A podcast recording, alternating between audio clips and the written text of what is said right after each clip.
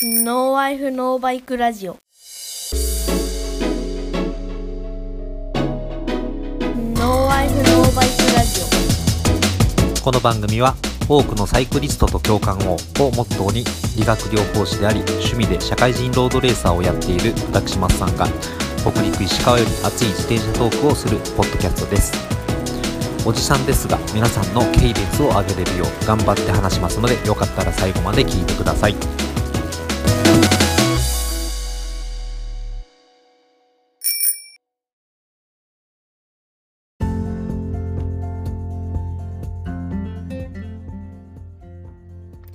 皆さん、こんにちは。え今日も、えーノーワイフ、ノーバイクラジオ、えー聞いてくださりましてありがとうございます。えー MC のマッサンでございます。え今日はですね、収録日、えー5月6日、えゴールデンウィークの最終日となっております。え今日はですね、えっ、と、僕は、あの、地元の、ね、サイクリストの皆さんとですね、えー、Zwift を使った、えっ、と、ミーツアップを、えして、え一応2時間トレーニングいたしました。まあ、あの、 meet up の時にもですね、えっと、まあ、あの、ディスコードと言われる、いわゆる、ボイスチャットを使って、えーやってみたんですけど、今日はですね、まあ、5人の、えーサイクリストの、まあ、えー先輩方々とですね、えーおしゃべりをしながら、えートレーニングしたんですけれども、まあ、最終的はですね、もう、皆さん、もう、喋る 余裕がなくてですね、ただ息切れが聞こえる、えボイスチャットになってたんですが、まあ、その息切れもですね、まあ、聞いてると非常に自分のこう、やる気になりますね。まあ、こういうのも一つありかなというふうに思いました。また最近のなんかアップデートの情報なんですけれども、ミーツアップするときにですね、あのー今までは、あの、他のサイクリストのアバターが、まあ、えー映ってたんですが、まあ、それを消すような、えー操作ができる風っていう風になってたんで、まあ、これからどんどんですね、こういった、えー、Zwift のミートアップを利用した、えー取り組みっていうのが、まあ、増えてくるんじゃないかなと、えー思います。まあ、コロナウイルスもあってですね、なかなか外で、えー走りづらいような、えー状況もありますんで、えーぜひとも、えーこれを機にですね、まあ、こういった、えーソースを使ってトレーニングするのもいいんじゃないかなと思います。あと、ゴールデンウィークといえばですね、あの、皆さん見られましたでしょうか？あの、TOY ですね。ツアーオブ Your Home、えーの略なんですけれども、通称トイと、えーいうそうですね。えーこれはですね、えっ、と、EMU、えー EMU えースピードクラブの、えっ、と、映像さんがですね、主催している、えーミートアップをや、まあ、あの、最近はあの、公式な、あの、レースイベントにもなってるんですけれども、このゴールデンウィーク中に、いろんなレースだとかグループライドを楽しみにしてた人もですね、まあ、これを機に、まあ、ステイホームを最高に楽しもうというような、えー取り組みで行われた、えーレースやロングライドがあるわけなんですけれども、まあ、先日、えーステージレースがありましてですね、まあ、1日のうちに、えーと3回、えーレースをすると、まあ、それもクリテリウムと、まあ、いわゆるヒルクライムと、まあ、いわゆるロードレースをするような形でやってたんですけれどね、これが、まあ、非常に見てて面白かったですね。まあ、実際に参加されてた、あのメンバーの方々はですね、まあ、ズイフト界隈で、えー有名な方も、えーたくさん、えー出てらっしゃいましたし、まあ、いわゆるあの JPT で活躍されているような、えーロードレース選手も出られてましてですね、非常に、え見応えのある、えレースでした。もう本当ですね、あのこんなこと言ったらあれなのかもしれないですけど、まあ、JBCF よりも非常になんか露出度とか、まあ、注目度とかって、なんかその時は非常に高かったんじゃないかなと思います。まあ、ねえ、やっぱりこれも、やっぱり映像さんはじめとする、まあ、いわゆる、まあ、広報だとか、周りの人の、まあ、支えの努力があって成り立っているもんかなと、えー思いますので、本当に、えーまあ、あの、サイクリストにとってはありがたい、えー試みだったんじゃないかなというふうに、えー自分は思いました。はい。またぜひですね、まあ、これからも、えーミートアップに参加させていただきながらですね、自分も、えートレーニングに励みたいなと思っている、えー今日この頃でございます。そうですね。なんか最近、こう、リアルの、リアルっていうかまあ、いわゆる JBCF とかで、えー、使うような、まあ、いわゆる実装の、まあ、チームとは別にですね、いわゆるこういうふうな、ZWIFT の中で使うオンラインの、えー、チームも所属しようかなっていうような試みもあってですね、自分もなんかちょっと入りたいなーなんて思ってるので、またよかったらどっか誘ってください。はい、えっ、ー、と、あとはですね、えっと、昨日ですね、実はあの、サイクリスト系のあの、ポッドキャストで有名な、あの、ラジオルエダの、えー、オッチーさんのお誘いがありまして、えー、この度あの、遠隔収録を、えー、させていただくことができました。またですね、あの、ラジオルエダの、えっと、配信を、えー、皆さん、えー、楽しみにしていただいて、またよかったら、あの、そちらもですね、えー、聞いていただきたいなと思いますし、まあ、こういった、えー、他の、えー、ポッドキャスターの方との交流ができるなんて、夢にも思ってませんでしたし、こうやり方とかですね、やっぱりそういうのを聞いて、すごい自分の中でも勉強になったなと思いまして、えー、貴重な、えー、経験をすることができました。まあ、これを機にですね、本当に自分もちょっと頑張ろうかなと思いましたんで、またあの、私のこのノーワイフノーバイクラジオも、ね、あの、引き続き、えー、皆さんに聞いていただきたいなと思います。はい。それでは今日はですね、エピソード10ということで、えっ、ー、と、ローディとエベレスティングのすすめについてお話をしていきたいと思います。実はですね、えっ、ー、と、昨年自分は、あの、エベレスティングを、えー、達成しました。まあ、この時はですね、石川県内初のエベレスティング達成者に、えー、なるべく、えー、頑張ったわけなんですが、まあ、出身地は実際は記録にはあまり残ってなくてですね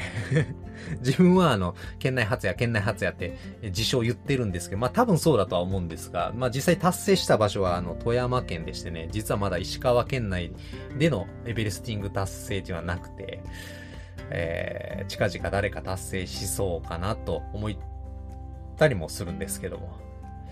まああの、別にね、であの、まあ今はやっぱりコロナもあるんで、まあそこら辺ちょっと考えようなんですが、まあ、バーチャルでもね、エベレスティングってできるみたいなので、また、まあ、その、えー、方法もあるんだなと思いつつ、皆さん聞いていただければいいかなと思います。あの、ぜひとも最後まで聞いてください。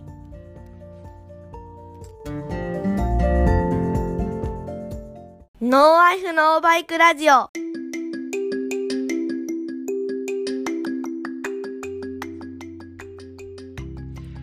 はい。えー、それではですね、えー、今回は、えー、エピソード10、ローディーとエベレスティングのすすめ。ということで、今回は、あの、エベレスティングについて、えー、知ってる方もいらっしゃるかもしれませんが、まあ、順を追ってまた、えー、ご説明、えー、並びにご紹介を、えー、していけたらいいなと、えー、思っております。えー、皆さん、エベレスティングしたことありますか？えっと、まずですね、エベレスティングがどういったものかって言いますと、あ、名前の通り、えっと、エベレストの標高ですね。8848メーターに達成するまで、まあ、1回のアクティビティで、えー、とある、えー、まあ、ルートをですね、えー、登ったり降りたりして、えー、獲得標高を、えー、達成するというチャレンジであります。まあ、非常にシンプル、かつ、えー、非常に過酷であるというふうに言われておりまして、まあ実際にですね、えっ、と、自転車で、えー、登られる方が多いんですが、まあ、あのー、まあ、徒歩でも結構ですし、なんやったらあの、バーチャルの世界でも、えー、一応認められるという風になっております。まあ、このエベレスティングなんですけれども、ヘルズ500という、まあ、グループがありまして、まあ、そこの創始者のアンディ・バン、えー、ベルゲンさん、えー、この人、オーストラリアのメルボルンに、えー、いらっしゃるんですけれども、まあ、あの、こちらが、の方が、まあ、えっと、まあ、同じ志を持つ、あの、まあ、エベレスターたちの交流を促してですね、まあ、こういった、えっと、いわゆるエベレスティングチャレンジをするための、えー、公式ルールをですね、えー、作って、で、成功したもの、人をですね、えっと、 Hall of Fame って言って、えー、まあ、殿堂入りメンバーとして、まあ、表彰することを目的として、あの、まあ、実際にエベレスティング CC と、えいうようなサイトを立ち上げたことが、まあ、始まりにあります。まあ、先ほども言いましたけど、 Hall of Fame、えー、と言いまして、あの、エベレスティングの達成した人の名前であるだとか、あと、どういった場所で達成したかだとか、まあそういったものが全部閲覧できるようになっております。まあ現在のところですね、えっ、ー、と、全世界でエベレスティングの達成者は4000人。えー、あ、4000人じゃないですね。4000回達成。えー、そのうちですね、まあ 10K というものがあるんですけれども、10K というのは、えっ、ー、と、いわゆるあの、1万メートルですね。8848メーターで飽き足らず、1万メートル以上達成した人っていうのが、えー、全世界で、えー、340人いらっしゃるというふうに、えー、なっております。まあ、これを日本に、えー、絞ってて、えー、見てみますと、現在のところは、えー、エベレスティング達成者は日本の中で78名。まあ、この中にですね、えっと、まあ、日本国籍でない方も、あの、ちょこちょこ含まれてますので、まあ、実際にはもうちょっと少ないかなというふうな感じです。また、あの、一人の方がですね、まあ、一回だけとは言わず2回、3回と、されているようなケースもあるので、まあ、実際のところには、まあ、70人ちょっとぐらい、あの、かもしれません。まあ、そのうちですね、えー、さっきも言いました、えー、10系、えー、1万メートル、えー、達成した人が、えー、5人いらっしゃるという風になっております。すごいですね。まあ、後でも話しますが、まあ、8848メーター登った後、残り、どれだけですか ?1100 メーター以上登らんといけんっていうのは、これ、なかなか、あの、未知の領域でしてね。僕はとてもできるような状態では、えー、なかったですね。はい。あのー、先ほども最初にルール、まあ、えー、簡単に説明したんですが、まあ、いわゆる獲得標高、総標高が8348メートルを達成した時点で一応エベレスティングが、えー、まあ、達成されたというふうに、えー、認められるんですけれども、これ実はですね、あのー、いわ、下って同じルートの中でも少し下ってる部分とか、下ってる途中に登り返した部分とかもあって、まあそういった部分も実際、えー、カウントされるそうです。それでですね、まあ例えば、えー、あそこの坂で、えー、エベレスティングしたいなと、えー、思った時にはですね、まあ、事前に、まあ、ストラバで、まあ、セグメントなければですね、まあ、セグメントを作っていただいて、えっと、 Everest calculator というような、えー、一応、計算機みたいなウェブが、ウェブサイトがありますので、まあ、そこで、えー、いわゆる、えストラバのセグメントを入力すると、まあ、何回、えー、繰り返さなければならないのかとか、えー、大体平均何ワットぐらいで登,、えー、らないといけないとか、どれぐらい時間がかかるとか、いうような計算をしてくれるような、えっ、ー、と、計算できるページがあります。まあ、そこに入れますとですね、あの、実際下ってる最中の微妙な登りも一応計算してもらえることができます。試しにですね、あのー、私が住んでます石川県にはですね、あのー、宝達山っていう、あまあ、ヒルクライムの聖地みたいなところがありましてね、まあ、そこの宝達山のルートで、まあ、計算してみましたら、ストラバの、えー、区間で見ると444メーター一応獲得標高って書いてあったんですけれども、こちらのエベレストカリキュレーターで計算してみると、えー、447メーターになってましたかね。まあ、そういった形で微妙に、えっ、ー、と、ストラバのセグメントよりも、まあ、増えるような傾向があるんじゃないかなっていうふうに思います。まあ、このエベレスティングではですね、あの、1回のアクティビティで、まあ、8848メーターを登るわけなんですけれども、その間は休憩はいいんですが、睡眠は基本的にはなしです。実はですね、睡眠が認められるっていうケースもあるんですね。それはどういったケースかって言いますと、エベレスティングの中ではですね、まあ、シングルエベレスティング、ダブルエベレスティング、トリプルエベレスティングっていう風な、えー、一応項目がありまして、このダブルっていうのは一体どういうものかって言いますと、まあ、その名前の通り、あの、エベレストを2回登るんですよね。1回のアクティビティで、えー、要はあの、8848メーターの2倍ですね。えー、17,696メーター。え、ダブルでそうなんで、まあ、トリプルは計算しませんので、皆さんで各自で計算してほしいなと思いますが、まあ、こういったチャレンジもどうもあるみたいです。ね、すごいですね。まあ、そういった場合はですね、まあ最初の、えっ、ー、と、8848メーター達成するまでは寝てはダメなんですが、それ以降は1エベレストにつき、2時間だけ睡眠をとっていいというね。まあこれなんで、えー、睡眠が、えー、許可されているのかと言いますと、やっぱりあの、下りが非常に危ないんですよね。あの、登ってる最中は問題なくても、下りでやっぱり事故するケース、まあ夜間もこうなってくると走るので、まあ安全に下れるような、まあ体力を確保するため、えー、一応睡眠が認められるということです。まあこの2時間の睡眠についてはですね、まあ2時間を、まあ、1回で、えー、取ってもらってもいいし、えー、30分を4回という形に分けてもいいっていう風に書かれてました。まあ、謎なところがですね、2時間休んだところで本当に 大、安全に下れるんかなって 思いますしね。ちょっと2時間寝るどころかちょっと寝過ごしてしまうとか、非常に残念なケースも出てくるんじゃないかというふうになんか想像してしまいました。まあどうも、そういった形で、まあ睡眠が認められるといったようなケースもどうもあるみたいです。はい。えっ、ー、と、まあ、あのー、どういったところでエベレスティングを、なしたらいいのかっていうことなんですけど、基本的には、まあ、標高があればどこでもいいというふうになっております。ただ、えっ、ー、と、一つの、えっ、と、いわゆる丘をリピートすることが条件でして、まあ、複数の丘で、まあ、合算したりだとか、あと、えー、複数のルート、まあ、例えば一つの、えー、山に関しても、まあ、3本か4本、えー、別々に登るルートがあったとしますよね。そのルートをまあ足してエベレスティング達成っていうふうには認められないそうです。これはなぜかというと、まあ例えば5つのルートがある場合、そこにはどうもあの5つのエベレストがあるというふうに、えー、定義するため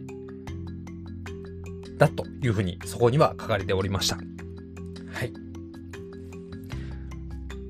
で、またですね、えっ、ー、と、ループでのコースは、えー、基本的には NG でして、まあこうやってぐるぐるぐるぐるコースを回るのではなしに、基本的に下りも同じルートを通ったピストンでの、まあ、いわゆるピストンでの移動のみ、えー、一応換算されるというふうに、なっております。またもう一つ、ここ一つ重要なルートがありまして、まあ今回僕もちょっとここを知らないで、まあ、エベレスティング挑戦して、ちょっと危うく達成ならずっていう可能性もあったんですが、えー、実はですね、この、えー、一つ決めた、えー、ヒルクライムのルートを、毎回完全に下まで降りて登り切ることが条件になっております。まあ、例えばですね、8848メーター登らないといけないんですが、8800メーター、えー、登ったと。えー、残り48メーター登ればエベレスティング達成だって言ってですね、まあ途中で引き返してショートリピートなんかすると、これは、えー、認められないんですよね。必ず一旦下まで下って同じルートをもう一度登ってこないと、まあ一応、えー、認められないということなので、ここはぜひとも、えー、気をつけていただきたいなと、えー、思います。で、使ってもいいバイクなんですけれども、これはちゃんと明記されてましたが、e バイクはダメみたいですね。あくまでもやっぱり人間の力のみで、えー、一応、登り切るということが条件みたいです。まあ、あの、特定の条件を除いては、まあ、罹患弁当などは基本的に NG とも書かれておりました。まあ、使っていいバイクとしては、まあ、ロードバイクであるだとか、まあ、あの、えー、シクロクロスバイク、クロスバイク、えー、マウンテンバイク、まあ、トラックレーサーと、あと、エルプティゴって皆さんご存知ですか？僕あんまりよく知らないんですけど、なんか、これを機にちょっと調べてみたんですが、なんか、自転車の上で、ランニングするような形で駆動する自転車がどうもあるそうですね。まあ、あの、それで達成しても OK っていう風になってましたんで、多分これ使って達成した人って世界の中でもおるんかなってちょっと思っちゃうんですけれども、ぜひあの、やってみたい方いらっしゃったら挑戦されてはどうでしょうかね。うん、僕はきついと思います。それでですね、あの、ぜひとも、あの、これで、まあ、エベレスティング達成された場合はですね、あのー、まあ、そこのサイトにも書かれましたが、書かれていましたが、えー、誰もが羨むグレーストライプのジャージが申請されるそうですね。はい。まあ、申請されるって書かれてたので、僕はてっきりもらえるもんだと思ったんですけど、これね、もらえないんです。買わんとダメなんですわ。まあ、買う権利が得られるってことなんで、僕もですね、えー、想像以上に、まあ、厳しかったチャレンジであったので、まあ、思い出の一つとして、まあ、ジャージというか、まあ、ジレですね。ジレを買いました。はい。155ドルでした。むっちゃ高い。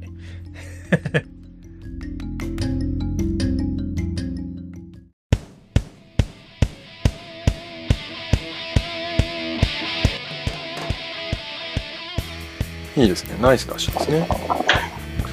そういえば今日はもうすっかり忘れてたんですけど、アーコの声にしてなかったかもしれないですね。 No bike、no life、radio。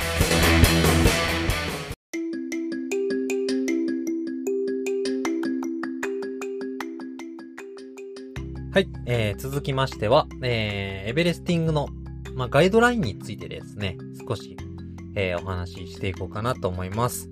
えっ、と、まあ、これは、まあ、えっ、と、エベレスティングの、エベレスティング .cc、えー、のサイトにも、ま、書かれていたことや、まあ、皆さん、えー、たくさん、えー、エベレスティングに関する、えー、ブログがありましたので、まあ、それを参考に、まあ、少し話していこうかなと思います。まあ、あのー、傾向キットってことですね。あの、もちろん、えっ、と、途中で、パンクするリスクとか、結構高いと思うんです。まあ、あの時間にしてはだいたい24時間、えー、前後、えー、かかるケースがありますので、まあ、走ってる最中にですね、まあ、特にやっぱり山の方行きますと、まあ、小石も落ちてますし、普段から、まあ、使い慣れたパンク修理キットであるだとか、あと、まあ、バイク、えー、ウェア、ライト、サンクル、サイクルコンピューターについてはですね、まあ、なるべく普段から愛用しているものをそのまま、えー、使った方がいいのかなと思います。まあ普段は、えー、使わないんだけれども、まあエベレスティングの時だけ、まあちょっと、あのー、ライト変えてみようかなとか、まああのー、軽いホイール履いていこうかなとか、いうふうに、えー、考えられる方はいらっしゃるかもしれませんが、まあうまくいけばいいんですけれども、やっぱり使ったことないものを当日投入すると、思わぬトラブルに巻き込まれる可能性がやっぱり高いんじゃないかなと思いますね。まあ、あの、エベレスティングは、まあ、えっと、一見まあ、ヒルクライムをまあ、リピートする競技なような、え、感じはするんですけれども、どっちかっていうと、シミュレーションゲームみたいなところの要素の方が強くてですね、まあ、計画を事前に考えて、まあ、その計画通りに進めるっていう楽しさがあって、どっちかっていうと、こう、ロードレースっていうよりは、まあ、登山とかの達成感に近いような、えー、感じもします。えー、なもんで、まあ、無理をしないっていうのがやっぱり第一条件になってくるのかなと、えー、思いました。はい。で、まあ、エベレスティングするにあたっても、まあ、ずっと食料担いで走るわけにはいかないですよね。まあ、あの、ベースキャンプ的なものを、まあ、用意した方がいいだろうっていう風になっております。まあ、いわゆる、あの、補給所ですね。避難場所は補給所っていうことで、まあ、あの、車で現地に行っている場合は、まあ、車が、えっ、と、まあそういった、ベースキャンプに、なったりして、まあそこで水分の補給をしたりだとか、まあ、えー、食べ物食べたりだとか、えー、するかなと思うんですけれども、自分の場合はですね、あの、食事をするタイミングですよね。まあ、食事のするタイミングを、まあ、できるだけ食べながら動こうかなと、えー、思ってまして、山頂まで、えー、リュックで、まず食べ物と飲み物を、えー、担ぎ上げました。で、山頂に着くたびに、まあ、食事を取ったんですけれど。で、まあ、こういったところ、まあ、自動車だとね、まあ、そのまま、あの、ベースキャンプにも使えますし、例えば、えー、何か調子が悪くても工具とか入れてればですね、まあ、そこまで行けば、まあ、修理することも可能だという感じで、えー、非常にいいかなと思いますが、まあ、こういった、えー、いわゆる、その、ヒルクライムルートですね、の付近に、まあ、駐車場がないっていうことも、まあ考えられますので、まあこのベースキャンプについてはですね、まあする前に、まあどうしようかって事前に考えてた方がいいかなと思います。はい。えー、それで、まあ次に、えっ、ー、と、栄養と水分補給ですね。まあ、あの、まあ、栄養ということで、朝ごはんを食べてですね、まあ、そのまま、えっと、15時間からかかる人だったら24時間超えるわけですから、まあ、そんな長時間動けるわけはまずないんですよね。大体ですね、エベレスティング1回につき、えー、1万キロカロリー消費するというふうに、えー、言われております。1万キロカロリー消費するってことは、だいたい1万キロカロリー近く、要は、食べ物でエネルギーを取らないといけないんですよね。これ、エベレスティング開始して間もない頃は固形物とか、まあ、しっかり取れるんで、積極的に取るようにするんですけれども、やっぱりあの、どんどん疲労が溜まってきますと、やっぱり内臓も疲れてくるんですよね。もちろん、あの、食べ物だけじゃなしに水分もたくさん取りますので、固形物だけではなしに、まあ、ジェルを用意したりだとか、あの、僕の場合はですね、あのー、結構、たくさん、事前に用意しましたけど、最初、もら、何、用意した分では全然最終的には足りませんでした。まあ、途中でですね、あの、お友達が応援に来てくれたりだとか、あと家族がですね、えー、差し入れに来てくれたおかげで、なんとか、えー、ベレスティング達成することができましたので、僕はこの点、やっぱりちょっと計画的にできてなかったかなっていうふうに思います。まあ、近くにですね、まあ、コンビニでもあれば、まあ、そこに行って買うこともできるんですけれども、まあ、ここは石川県でしてね、あの、どこにでもコンビニがあるわけではなしに、特に山の方行きますとコンビニはなくてですね、まあ、事前に自分で用意しなければならなかったので、まあ、この点、あのー、まあ、1万キロカロリーまでいかなくてもですね、まあ非常に多めの、まあ食料とか、まあ水分っていうものはご準備された方がいいかなというふうに思います。まあ何はともあれですね、えっ、ー、と、まあどこの、えー、坂でですね、エベレスティングを行うのが望ましいかということが非常に、えー、ターニングポイントになってきます。まあ、あのエベレスティングは、あの、とても長時間、えーバイクに乗り続けないと、えー、いけないということからですね、まあ早朝暗いうちから始まりまして、えー、かかる人は24時間ということですので、まあ夜中までですね、もちろん、えー、走ることが、まあ予想されるわけです。そんなわけでですね、あの、普段から、えー、よく知っている場所で行うことがやっぱり何よりも安全確保の上では大切であるかなと思います。まあ可能であればですね、まあ街灯があるような場所で、えっ、ー、と、行っておくと、まあ、比較的、えー、いいのかなとは、えー、思うんですけれども、まあ、車の交通量とか、あとはですね、えっ、と、まあ、山の方に行きますので、まあ、携帯電話が受信できるかどうかとですね、あとは、まあ、あの、あまりにもこう、荒れたような路面じゃないところで、まあ、する方が、まあ、特にあの、夜間の下りは僕もやってみて、結構、やっぱり危ないなっていうえー、意識がありましたんで、えー、あの、その点注意して、まあ、ロケーションを選ぶ必要があるのかなと思います。まあ、体力面を考えますとですね、あのー、まあ、できるだけ一定の勾配で、えー、それなりに長さがあるところで、えー、チャレンジするのが、まあ、えー、クリアしやすいというふうに言われてまして、だいたい6%から8%ぐらいの勾配が、まあ、あのー、あまりばらつきがなく、うん、あの、ある方が、まあ、えー、足にも負担が少なくなって、えー、いいんじゃないかなっていうふうに言われていますけれども、やっぱりできるだけ短時間で、えー、終わりたいなってことを考えると、まあ、それなりに、えっ、ー、と、勾配のきつい、えー、短めの、え坂を選ばれるケースが、え多いっていうふうに言われてますね。はい。えっ、と、まあ、えっ、と、次にですね、えっ、と、電子機器の充電です。これは非常に、えー、大切でした。えっ、ー、と、僕もですね、まあ一度話しましたけれども、その、サイコン、割と電池持ちのするサイコンだったんですが、それでもまあなくなるだろうということで、あの、予備のあの、携帯バッテリーですね。それをまあ、えー、持っていって、実際に充電しながら、まあログを記録したっていう、えー、ことがありました。まあしかしですね、まあこれも僕やっぱりあの事前に試してなかったっていうのが多分悪かったと思うんですけれども、どうもあのガーミンの設定で充電中になおかつこうあまりこうアクションがない場合ですね、あの勝手にあのオートで電源が切れるような設定になっとったみたいなんですね。で、えっと、で実際に電源が切れてしまって、まあログが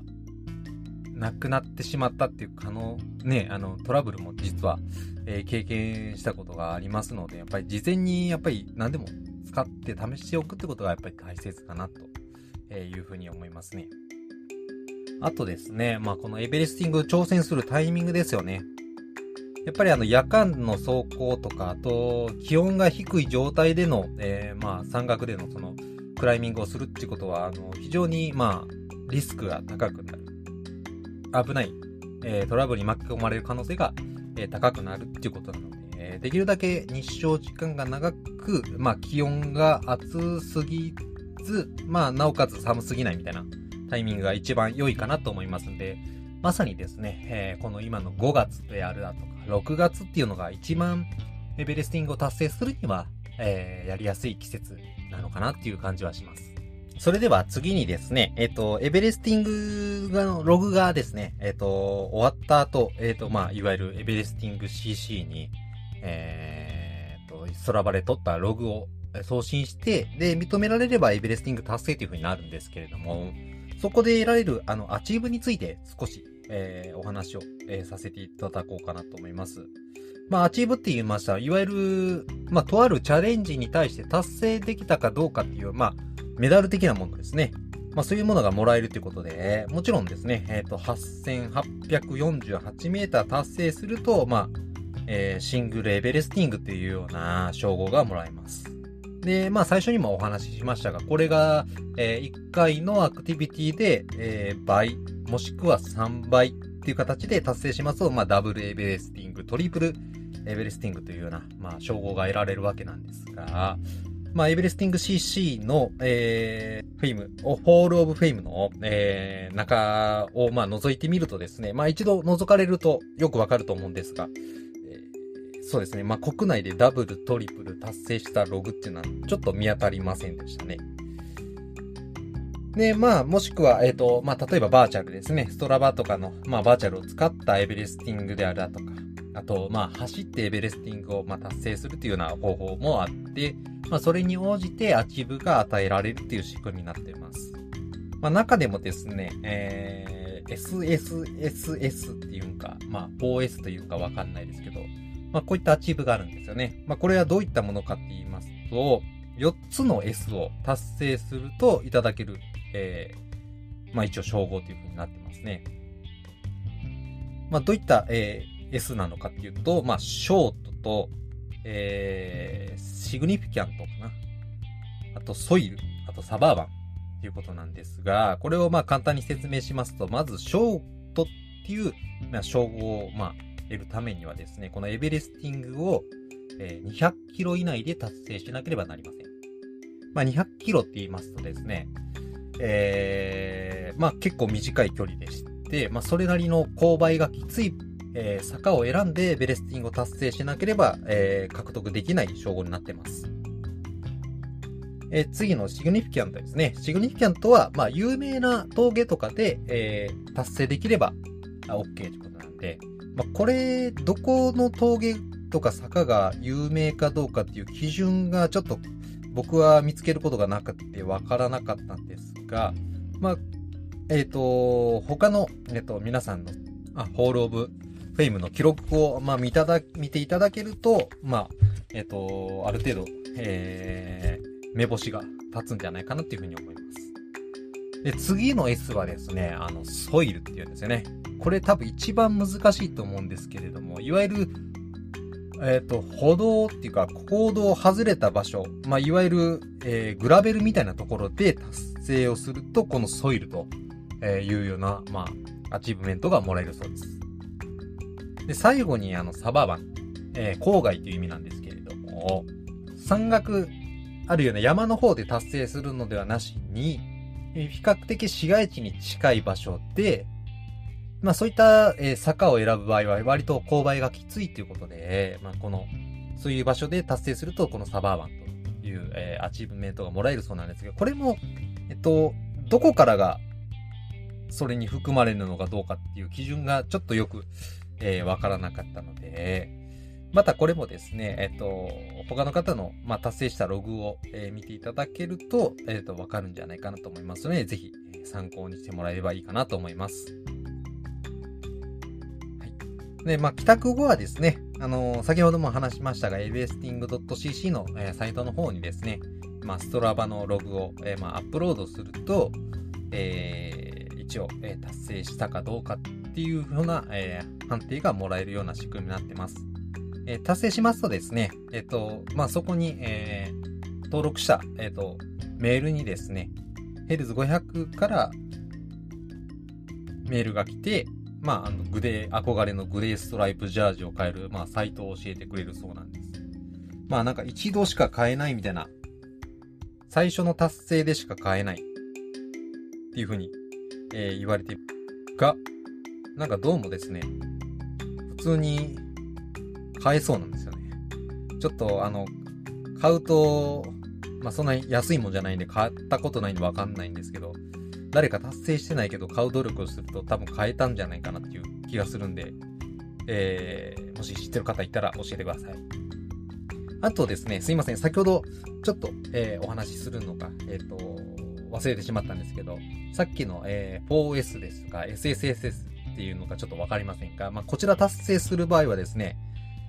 まあ、あのー、それぞれのエベレスティングを、えー、達成する際に、一つは1万キロメー、えー、1万メートルを、まあ、達成しなければならないというふうな、えー、一応基準もあるそうなので、また、えー、その点注意してですね、ぜひ、あの、OS 達成を目指してみてはいかがでしょうか？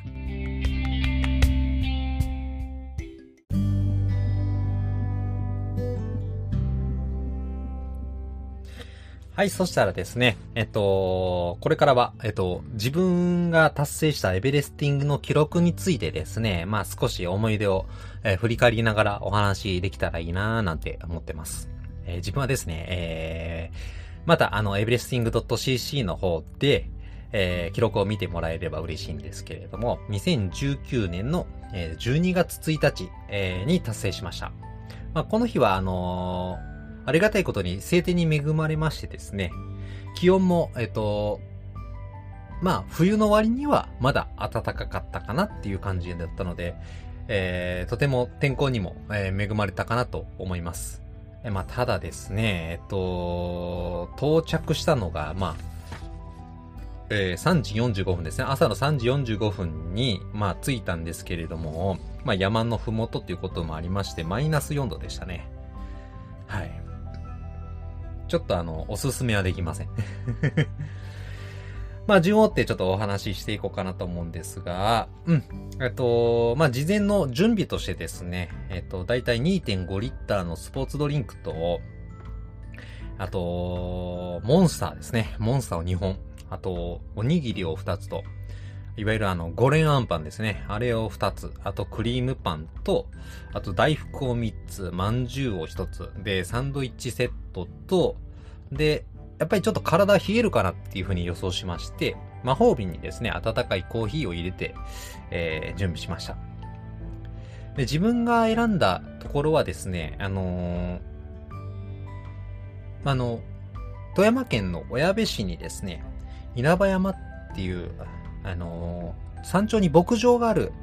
ところがあるんですけども、ここも結構その、えっと、ヒルクライムするにはですね、まあ、とっておきの、まあ、場所で、場所でして、まあ、比較的自分もよく、えー、トレーニングで登りに行ってますので、えー、いいんじゃないかな、ということで、えー、こちらに決めました。また、あの、上に牧場があるっていうことで、割とこの職員さんがですね、あの、朝の早くから結構、えっと、えー、車で行き交いが、まあ、多くはないんですけども、まあ、ぼちぼちあるんで、まあ、あのー、一人山奥だとちょっとまあ不安しかありませんので、まあちょっと、えー、車の流れが、流れというか、車の行き交いが夜中にあればいいかなということで、まあこちらを選択しました。あとですね、まあ平均神戸がそれなりにあって、まあ距離も、えー、特段短くないところっていうことで、え、ここがいいかなと思ったんですけど、だだいたい平均勾配が、まあ一応8%か9%ぐらいになるんですけれども、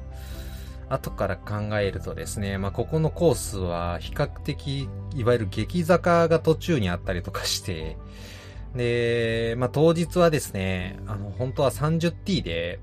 えー、スプロケット変えていけば、まだ良かったのかもしれませんけど、1225の、えー、スプロケットつけてですね、ちょっと登ったもんで、この点、やっぱりちょっとどうしても、ケーデンスが低くなって足に結構来たので、あの、まあ、失敗したかなっていう、えー、経験があります。あの、3時45分にですね、えっと、メルヘン親部に、まあ、到着したんですけれども、気温はマイナス4度でしてね、もう準備してる段階からもうちょっと寒気が、えー、しました。えー、ちなみにですね、もうすでにクリームパンを、えー、車内で、えー、完食して、もうエネルギーは満タンの状態で出ようという感じです。まあ、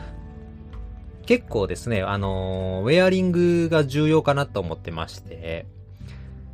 あの、何枚も何枚も来ましたね。まあこれ何枚も来たっていうのは、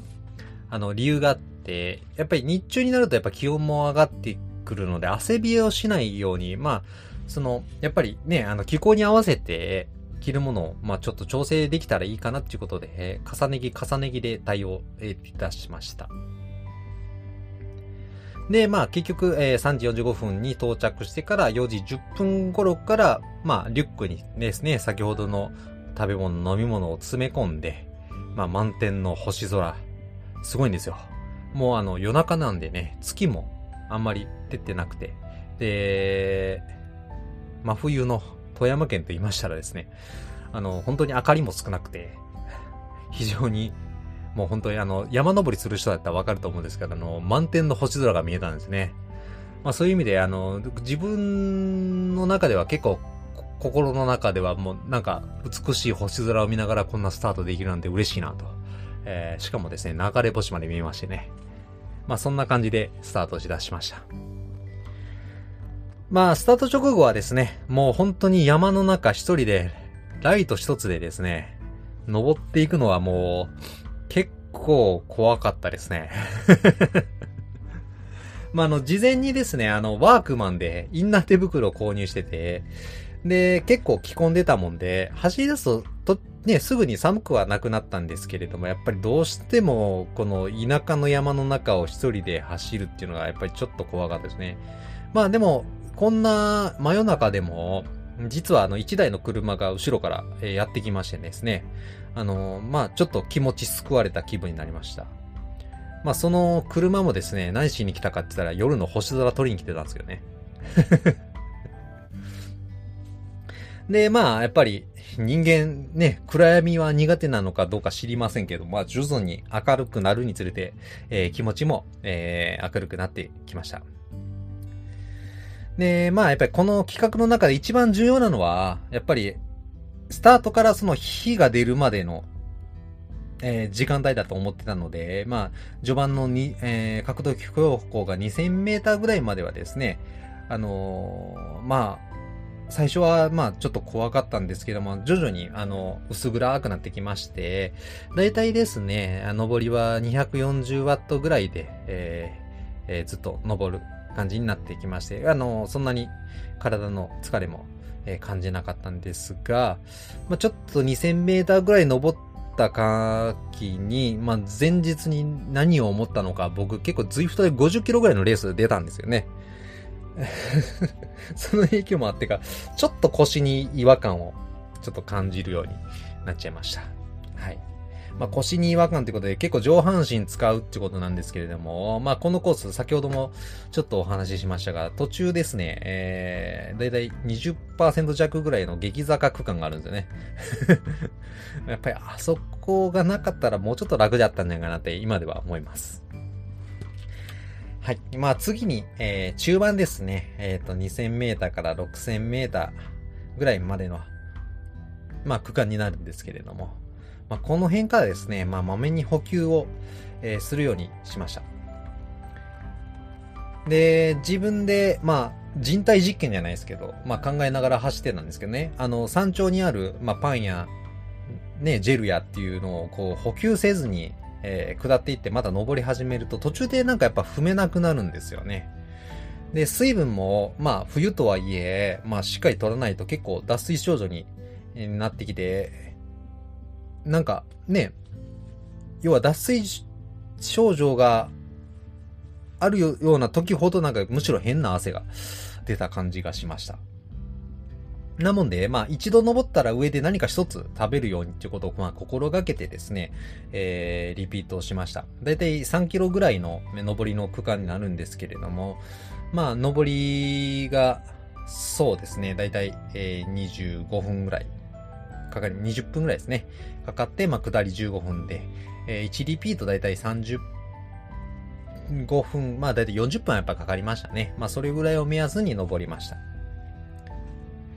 まああの、先ほどもからちょっとお話ししてるんですけど、まあ途中やっぱちょっと激坂空間みたいなところがありまして、いかにそこを、そうですね、やっぱりダンシングするともうすぐに足に来てしまうので、できるだけ足全体を使うようなシッティングで、えー、クリアしたいんですけども、まあさっきも言った通りちょっとね、あのー、フロントが、えー、3級ですよね。インナーが3級で、後ろが、えー、1、2の25だったもんで、ちょっとね、ここはもう K レース60回転やっぱりちょっと下回ってまして、ちょっときつかったですね。はい。で、まあ4000メーターぐらい登った時に、もうここで初めて、えー、10分ぐらい、えー、サンドイッチを食べるようなお昼休憩を挟みました。まあ、できるだけ止まらずここまで来たんですけれども、まあ、それにはまあ理由があってですね、やっぱりあの、早く終わらせたかったっていうのがまあ、もちろん前提にはあるんですけれども、途中止まってしまうとですね、足もちょっと、良くないですか？ライドとかでコンビニ休憩とかしたら、その後なんか、ね、足硬くなって走りにくくなることとかありますよね。なんかそういうのもちょっと怖かったんで、えー、まあ4000メーター付近、まあ大体半分ですね、え来るまでは、えー、コンスタントに、えー、補給しながら走りまして、ここで初めて10分ほどの、えー、お昼休憩を取りました。で、まあここまでですね、山頂に着くたびに、まあいわゆる写真を撮ってたんですけれども、まあちょっと徐々に疲労が体を襲ってきましてですね、途中からどうでもよくなって、半分ぐらい経ってからは取らんようになりましたね。まあ、この時でだいたい上りの平均は 210W ぐらいを、まあ、ベースに登ってたような感じです。で、これはですね、あのー、まあ、自分の安全を確保するためにも、えー、いいかなとは思うんですが、事前に誰かにですね、あのー、エベレスティングするよってことを、まあ、伝えておいた方がいいんじゃないかなっていうふうに思いましてですね。まあ何かあった時に、えっと、まあ気づいてもらえたりだとか、あとはですね、あのやっぱりね、お友達の応援があると非常に頑張れるんですよ。まあ僕が達成した時もですね、あの6000メーター付近で、まあ大徳さんっていう、まあサイクリストのお友達が激励に来てくれましてですね、あの、ちょっと差し入れに、あの、今でも覚えているんですけど、アクエリアスとですね、あと、ソイジョイかなんか、えー、買ってきてくださって、まあ、実際に、この時のアクエリアスがなかったら、実は達成することできませんでしたね。そう思うと、まあ、僕のこのエベレスティング達成した、ね、立役者としては、まあ、このお得さんの激励っていうのがあったのかなと、えー、今では思っております。それにね、登ってるとね、すげえ寂しいんですよね。ただひたすらに自分で 坂登ってるだけなんで、誰とも喋らないんで、なんか、途中から自分何やってるんやろなって思うことが多いんで、まあ、ちょっとこうやって応援する人が来てくださって、まあ、喋ることができるとやっぱり、あ、なんか、俺人と喋ってるなっていうふうに思って、なんか寂しくなくなって、で、またね、頑張ろうかなって気にもなるので、こういう応援があると本当にありがたいなと思います。はい。まあ、それではですね、まあ、終盤ですね。6000メーターから、まあ、ゴールの8800メーター、8848メーターを達成するまでなんですけれども、ここで初めてトラブルが発生しました。まあ、それは、まあ、あのー、先ほどもちょっとお話ししたかもしれませんが、サイコンのバッテリーがなくなりかけてたんですよね。で、なもんで、えっと、まあ、あの、ハンドルバーにま、えっ、と、ビニールテープで、えー、モバイルバッテリーを、まあ、そこにくっつけまして、で、USB で、まあ、直接ですね、あのー、ガーミンに、えー、充電しながら走ってたんですけれども、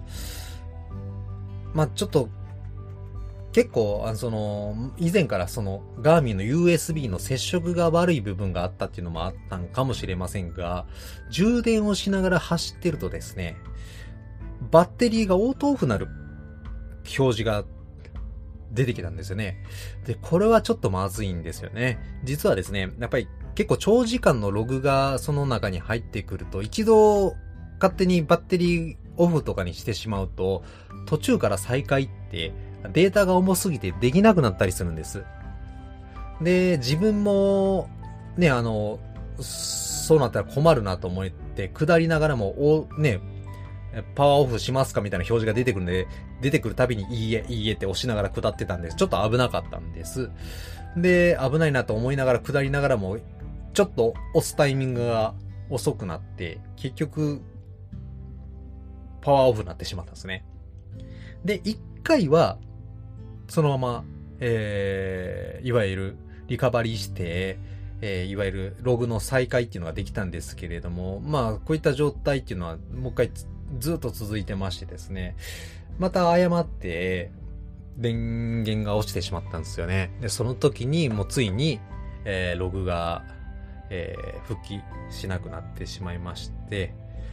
いや、もう6000メーター登ってからログなくなったと思ったらもう超衝撃ですよ。もう本当に泣きそうにながらですね、45分ぐらい ガーミンと格闘してたんですけども、完全にガーミンがもうフリーズしてしまったんですよね。で、パワーデータも紛失してしまったんですけれども。まあ、やっぱりね、パワーメーターつけてると、ね、パワーデータなくなるとやっぱりちょっと悲しいっすよね。まあ、ちなみに、この、えっ、ー、と、まあ、データがなくなったのが、えー、6200メーターぐらいだったかな。まあ、それぐらいの時やったんですけれど、後で、パソコンで、まあ、あの、えー、ファイルを復帰させて、えー、見てみたらですね、ちなみにここまでの、えー、TSS は750まで行ってましたね。恐ろしい。まあ、やっぱりちょっとあまりにも凹んでしまったので、もうここで、やめようかなと思ってたんですけれども、ちょうどこの時にですね、車で家族が応援に駆けつけてくれたんですよね。まあそんなもんで、予備でですね、iPhone でも一応ログを取ったので、で、iPhone のストラバのログ取られた方はわかると思うんですけれども、いわゆる計測中は獲得標高が出ないんですよね。だから実際、えー、どれだけ登ったのかっていうのがちょっとその場では確認できなくて、で、大体、そうですね、事前にやっぱり21回登れば達成できるというふうに、えー、思ってですね、えー、調べてからもちろん、えー、チャレンジはしたんですけれども、ガーミンの場合はあのラップ表示ができるんですよね。だから今何回登ったかっていうのがそこで、まあわかるんですけれども、まあ実際ガーミンはフリーズして消えてしまったもんで、一応、うろ覚えで16回まで覚えてたんですよね。15回やったかな？うん。で、そっから、ね、あの、本当に達成できるところまで登りきれるかどうかっていう不安もあったんですけれども、ね、うん、まあちょっとそこは家族がいいタイミングで来てくれたのもきっかけに、えー、頑張って続けることができました。でですね、まあこの時ぐらいになるともう本当に、どっちかって言ったらまあ足もそうなんですが、もう腕とか肩とか首がですね、結構やっぱ疲労でひどくなってきました。で、僕はあまりね、あの、ロードバイク始めてから姿勢は結構良くなって嬉しかったんですけど、それでもそんなにね、あの、どっちかって言ったら綺麗な姿勢をしてる方ではなくて、あの、ちょっと首がやっぱ前に出てるんですかね。やっぱりあの、ヒルクダイムした後の下りでは、やっぱ結構顔を上げないといけないんですよね。そういう時に結構首が、まあ振動もあって疲れてしまうんですよ。で、やっぱり寒さもあってですね、やっぱり徐々に徐々にこう、ブレーキングするのがやっぱりちょっと辛くなってきました。はい。まあ、この時もですね、あのー、家族が、まあ、えー、差し入れを持ってきてくださって、助かりましたね。あの時のチョコパイはもう忘れられません。なもんで、山頂に着くたびにチョコパイを一つ 食べながら下ってたんですけどね。まあ、ここぐらいになるとやっぱり冬、12月、まあ、一応真冬なんで、やっぱ気温も下がってきてですね、体温もやっぱりちょっと上がらなくなってくるんですよね。そうなってくると、チョコパイ口の中に放り込むんですけど、これがですね、溶けなくなってきて、ちょっとやべえなって感じました。まああのそんなことをまあね、あの嫁さんに伝えるとあったかいコーヒー買ってきてくれて、ね、おかげでちょっと救われたところもあったんですけれども、こうやって家族の支援があると、あの非常にいいなと思いますので、ぜひ皆さん、えー参考にしてみてはいかがでしょうか。それですね、こういうエベレスティングの、まあ、怖いところって言いますか、やっぱり山奥でするじゃないですか。で、ぜひ皆さんもちょっと気をつけてほしいなと思うんですけどね。あの、なんて言ったってもここも田舎でしてね、暗くなる頃にですね、ちょうどそのさっきから言ってる激坂区間のところですね、イノシシだったんですよ、登りの時。いや、そのイノシシがですね、本当にね、でかくて、ドラム缶のちょっとちっちゃいぐらいのサイズがあったんですよ。ね、ゴーゴーゴーって言いながら、横に逃げてってくれて助かったんですけれども、もうなんかそこ通るたびに、やっぱりこう、なんていうんですか、獣が動くような音するのでね、ガサガサガサってね。もう怖すぎて、特に下りであったりとかしたらもう、ね、落車してしまうし、やっぱ危ないじゃないですか。やっぱりこういう獣っていうのはやっぱりね、朝早くとか夕方暗くなる頃って結構活動しだすんで、非常に注意した方がいいかなと思います。なもんで、まあ、ここはですね、非常にでかい声で歌いながら下りました。で、まあ、残りの、まあ、ね、回数が、リピートがまあ5回ぐらい切ったあたりから、やっぱり再び暗闇の中を走るようになりました。ですね。まあで、まあ最初に話しましたけど、まあ翌日が雨予報だったので、まあそこまでですね、気温が、まあ下がりきらずに、まあ助かっていましたし、で、実はですね、稲葉山っていうところは上に、ね、牧場があるっていう話もしたんですが、まあそこに、まあいわゆる展望、展望台みたいなところがありましてね、あのー富山県の、まあ、いわゆる、えー、親部市の、まあ、夜景が見えるようなスポットにもなってるんですね。そんなもんで、まあ、夜はですね、あの、夜景を見に来た、まあ、イチャつく、ヤンシャが、まあ、多くなりましたですね。まあ、その、イチャつくヤンシャが多い中で、家族を、まあ、ずっと待たしてたのは、ちょっと申し訳ないなと思いながらもですね、まあ、5回切ったあたりからやっぱり残りの回数が少なくなりますよね。まあ、そう思うと、やっぱり、テンション上がりますよね。まあ、でもテンション上がりつつももうこんなことは二度としたくない。あとどれだけでエベレスティング達成できるんやろうって考えながらずっと登ってました。で、結局29回登ったんですかね。で、ここまで来て達成できないかったら悔しいんだけれども、ね、あの、ちょっとやっぱり途中のあの、イノシシとか、まあ、結構猫も出てくるんですよ。猫がガサガサってやるだけでもイノシシちゃうかなって思ってしまって、もうちょっと怖かったんですけれども、まあ恐怖を耐えながらですね、あとまた家族や、まあ、サイクリストの友達に支えながらですね、無事8時15分ですね、えーやる、終えることができました。で、まあ、この時にもですね、あのー実際に8848メーター超えてるかどうかって、自分の中ではかなり不安があったんで、えー、まあ、すぐさまですね、iPhone から、まあ、ストラバにアップロードしたわけなんです。で、やっぱりね、アップロードすると、そのログもやっぱり結局、16時間聞いて15時間50分ぐらいだったかな？あの、の記録があるんで、なかなかアップロードされないんですよね。で、アップロードされて、まあ実際には、まあ、えー8900メーター以上登ってたので、まあ、超、その時はもう、なんか、涙流しそうなぐらい、えー感動したのを覚えてます。まあ別にですね、あの、ちゃんとした計画性があって、まあそれなりの、まあ、体力があれば、まあ誰でもっちわけじゃないんですけれども、それなりに達成する可能性はある、えー、チャレンジだとは思うんですけれども、まあこれもやっぱりあの、どっちかって言ったらこう、登山とかに近いような感覚があって、一つのことを、まあマラソンもですね、初めてマラソン完走した時の感動とかとそんな感じで似てまして、あの、非常にいい思い出として今も残っています。はい。それにですね、あの、まあいわゆる、ウィンター期間の、まあ、基礎トレーニングとして同じ山をですね、こう長時間、えー登る練習ができたっていう意味でも非常に満足できましたし、こうずっと登ってますとね、あの、いかにこう省エネでうまく、えー坂を登る練習をするかっていう、えー感じになってきましてですね、うん、あのー本当に、まあ、それでヒルクライム速くなったかどうかはわかりませんが、まあ、とても山を登るいい練習にはなったなっていう感じもしました。で、これ僕だけですかね。あのー昔からそうなんですけど、激しい、あの、登山とかマラソンなんかしますとね、やっぱりちょっとあの、自分の限界を超えるのが、いつも、なんかやっぱりちょっと、筋肉痛がひどいんですかね。あのーいつも高熱が出るんですね。だからこのエベレスティング達成した夜は僕、まあいつも通りなんですけど、やっぱり38度ぐらいの熱が出ました。はい。まあ多分コロナではないとは思うんですけど。あのー同じような症状が出るって方いらっしゃったら、ぜひ、あのー共感したいですね。なんか、うちの父親も同じ症状出るそうなんですけれども、他の人に聞いてもあんまり、あ別にそんなことないけどなって言われることが多いんで、なんかちょっと寂しいんですよね。はい。まあそんなもんで、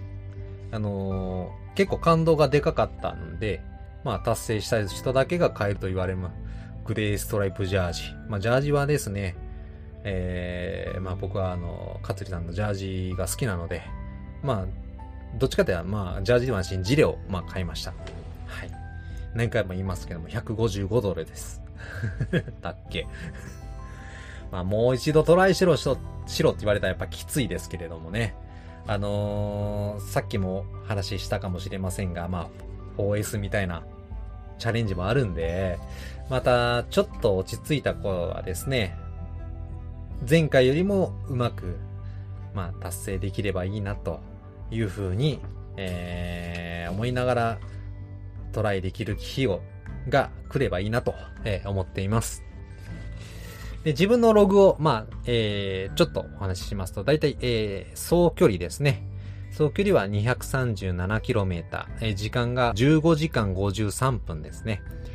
えー登った、えー獲得標高は 8989m。で稲葉山の、まあ、平均の、えー勾配は9.70%っていうことで結構高いですね。また、あの、えー、エベレスティング .cc の方にも、えー、ホールオブフェイムのところにですね、僕の記録がありますので、また見ていただけたらいいかなと思います。ノーアイフノーバイクラジオ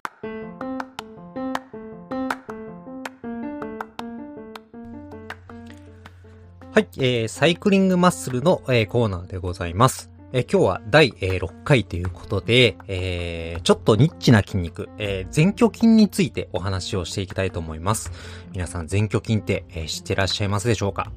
あまり、えー有名ではない筋肉だと思うんですが、まあ、あの、自転車に乗る、えー上で非常に、えー重要じゃないかなと思っている筋肉の一つです。えーっとですね、えーっと、皆さん、あの、脇の下のですね、あばらのあたりをちょっと触れていただきまして、で、触れた方の腕を、まあ、壁ドンしますよね。ドンと。で、壁ドンした状態でぐーっと壁を押すときに、えー収縮する、えー筋肉でして、えっ、と、第1から第9の、えー肋骨から肩甲骨にかけて、えーついてる割と大きな筋肉です。まあ、この筋肉ですね、どういった、えー動きを、えー作用をするのかという話なんですが、まあ、一般的には肩甲骨を、まあ、前方に押し出すときに、えー収縮する、え筋肉となっております。まあ、しかしですね、これはまさしくですね、え体幹を支えるときに使われる筋肉でして、やっぱり自転車に乗っている姿勢を考えていただきますと、まあ、特に TT ポジションをイメージしてほしいんですが、とてもあの、プランクなんかと似たような、プランクっていうトレーニング、皆さんよくされると思うんですけど、まさにあんな感じの姿勢になりますよね。あのーまあ、足のペダルを除けばですね、サドルと、まあ、ハンドルの部分に、えー、まあ、いわゆる接点がありまして、まあ、ここを視点にして、まあ、いわゆる上半身を支えているわけですよね。まあ、上半身では骨盤より上側の体幹という部分になるんですけれども、まあ、そういった時にですね、えー、まあ、もちろんあの腰の周辺、腹筋とか背筋の筋力も必要なんですが、まあ、ハンドルを触っている、まあ、上司と言われる腕ですね。腕を使って、まあ、上半身を支えるときに、えー、この前鋸筋っていう筋肉がですね、大きな役割を果たすというふうに思われます。あのー皆さんね、大臀筋とか腸腰筋とか言われる大きな足の筋肉を、まあ、せっかく、えー自転車でトレーニングして、えー鍛えたっていうところでですね、まあ、その筋力をいかに強く長く発筋力を発揮させるためにはですね、やっぱりサドルの上の、えーいや、元となるですね、土台となる体幹をいかに、え固定できるかどうかっていうことが、まあ、重要になるんではないかなと思って、まあ、今日はこの筋肉を、まあ、紹介させていただきました。まあ、この筋肉を、えー鍛えるトレーニングですが、まあ、一般的な、え腕立て伏せ、プッシュアップですね。まあ、プッシュアップ動作をしたりだとか、あとはですね、えー、そうですね、あの、先ほど話しました、プランクなんか、とてもいいトレーニングじゃ、なるんじゃないかなと思いますので、また皆さんぜひ一度、えーお試しください。